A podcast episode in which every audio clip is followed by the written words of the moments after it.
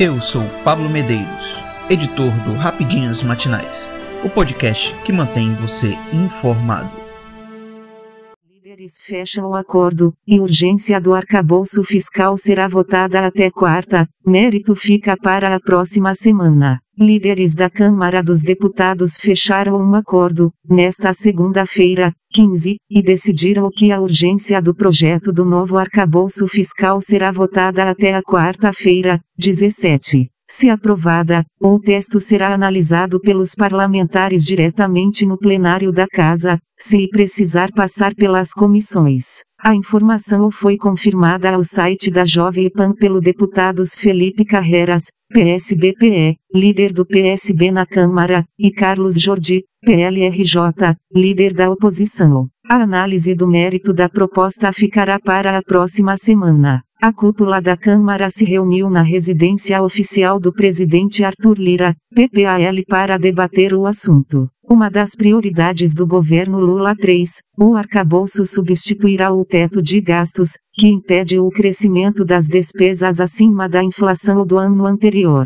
A nova âncora permitirá o crescimento da despesa, limitado a 70% da variação da receita apurada nos últimos 12 meses. Após a reunião de líderes, o deputado José Guimarães, PTCE, líder do governo na Câmara, disse que à disposição da Casa e votar e aprovar a urgência do arcabouço. De acordo com o articulador do Planalto, apenas o Partido Liberal, PL, se manifestou contra o texto. Como a Jovem Pan mostrou, o presidente Luiz Inácio Lula da Silva entrou em campo e enquadrou a bancada do PT, a fim de impedir que os parlamentares apresentem emendas ao projeto. A ideia de Lula é evitar dissidências na votação do texto, uma das principais apostas da equipe econômica, liderada pelo ministro da Fazenda, Fernando Haddad. Se depender do PT, vota na quarta e por unanimidade, disse Guimarães a jornalistas. Por se tratar de um projeto de lei e completar, é necessário maioria absoluta de votos favoráveis para aprovar um novo arcabouço fiscal, ou seja, 257 votos na Câmara dos Deputados e 41 votos no Senado. No final do mês de abril, Arthur Lira projetou a aprovação da matéria com mais de 308 votos, quórum constitucional. Nós vamos tratar com muita transparência, debate amplo, discussão franca e com a tranquilidade de que esse texto deve ter, por obrigação, mais de 308 votos pelo menos. Vamos procurar apoio acima do quórum constitucional, disse. Temos o compromisso e um desafio grande de discutir uma reforma tributária ainda no primeiro semestre e é importante que tenhamos o arcabouço, com todas as suas condicionantes, discutidas e votadas antes da reforma tributária, acrescentou.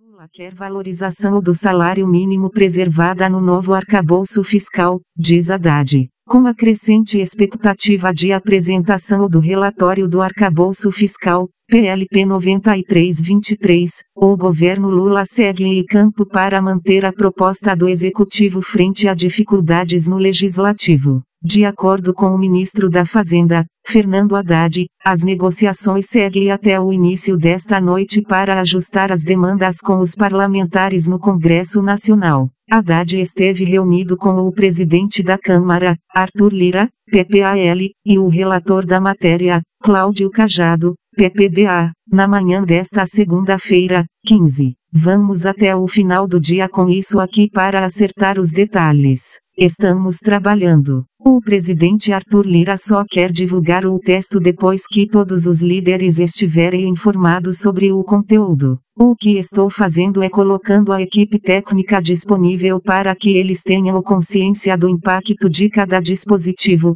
sempre buscando o equilíbrio fiscal e social, para não desamparar nenhum desses, disse o ministro da Fazenda. Segundo o chefe da equipe econômica, o presidente Luiz Inácio Lula da Silva, PT, acompanha a evolução da negociação com o legislativo. No final do dia teremos uma nova rodada de negociações, mas tudo indica que o texto será finalizado ainda hoje. Colocamos o presidente a par dos detalhes. É pouca coisa que está em aberto, disse. Segundo o ministro da Fazenda, dentre as recomendações repassadas por Lula está a manutenção da política de valorização do salário mínimo que deve ser preservada na nova regra fiscal. Já o relator destacou ao site da Jovem Pan que o Colégio de Líderes, que irá se reunir nesta segunda-feira, às 19 horas, quer debater e finalizar a proposta ainda hoje. O texto teve uma última formatação sugerida.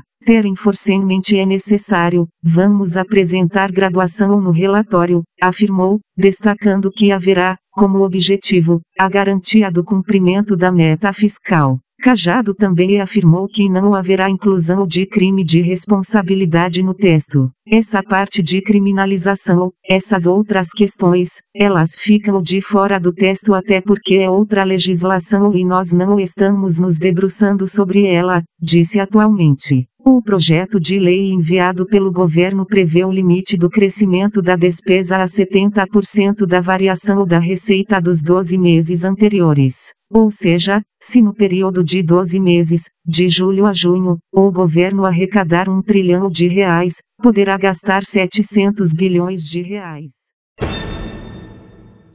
STF libera pagamento do piso salarial da enfermagem. O ministro Luiz Roberto Barroso, do Supremo Tribunal Federal, STF, liberou nesta segunda-feira, 15, o pagamento do piso salarial da enfermagem. Na decisão, o ministro afirmou que os valores deverão ser pagos por estados, municípios e autarquias somente nos limites dos recursos repassados pela União. O magistrado sugeriu uma possibilidade de uma negociação coletiva, em caso de profissionais da iniciativa privada. De acordo com a decisão, o início dos pagamentos para o setor público deve observar a Portaria 597 do Ministério da Saúde. No setor privado, os valores devem ser pagos pelos dias trabalhados a partir do dia 1 de julho de 2023. A decisão será analisada em plenário virtual a partir do dia 19 de maio. A medida ocorre após uma ação proposta pela Confederação Nacional de Saúde, Hospitais e Estabelecimentos e Serviços, OMSaúde. A lei estava suspensa por decisão do plenário por conta da ausência de indicação da fonte de custeio e dos impactos da alteração legislativa sobre a situação financeira de estados e municípios além de riscos para a empregabilidade e para a qualidade dos serviços de saúde. Em seguida, o Congresso Nacional aprovou a Emenda Constitucional 127-2022, prevendo competir à União prestar assistência financeira aos entes subnacionais para o cumprimento dos pisos salariais.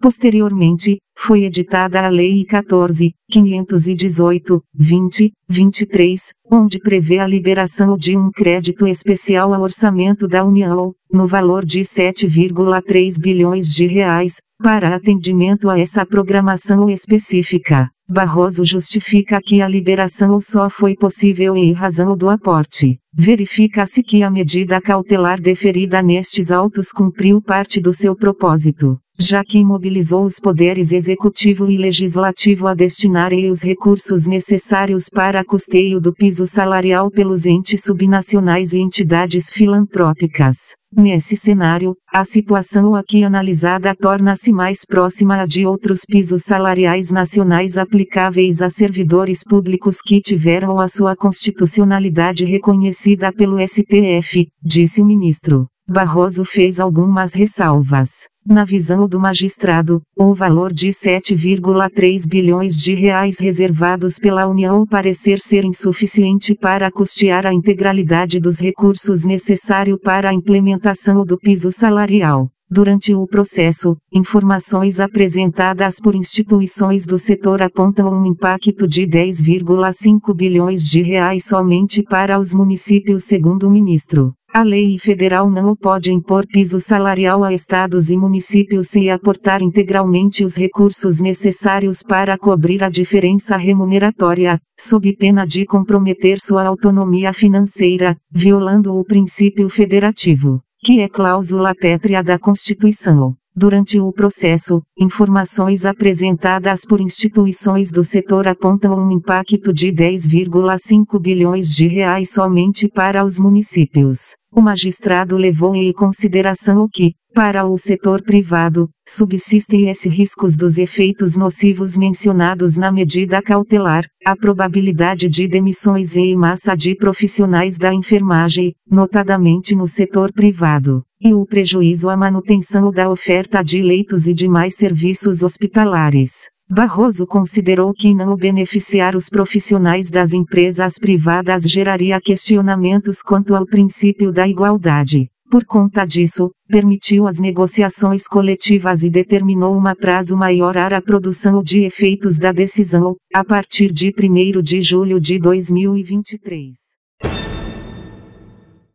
cai 0,7%, fecha a R$ 4,89 e atinge menor valor desde junho de 2022. O dólar fechou a sessão desta segunda-feira, 15, com baixa de 0,71%, sendo cotado a R$ 4,89 para venda. Esta é a menor cotação da moeda norte-americana desde 7 de junho de 2022, quando terminou o dia a R$ 4,87. Além disso, o dólar registrou desvalorização no Brasil pela quinta sessão consecutiva de negociações. Neste período, a moeda dos Estados Unidos acumulou uma queda de 2,47%. Nesta segunda-feira, para se ter ideia, o índice DXY, que compara o valor do dólar em relação a demais moeda, caía 0,26% às 17 horas. Um dos principais fatores pela queda foi a discussão do novo arcabouço fiscal. O ministro da Fazenda, Fernando Haddad, informou que haverá um acordo para finalizar o relatório do texto.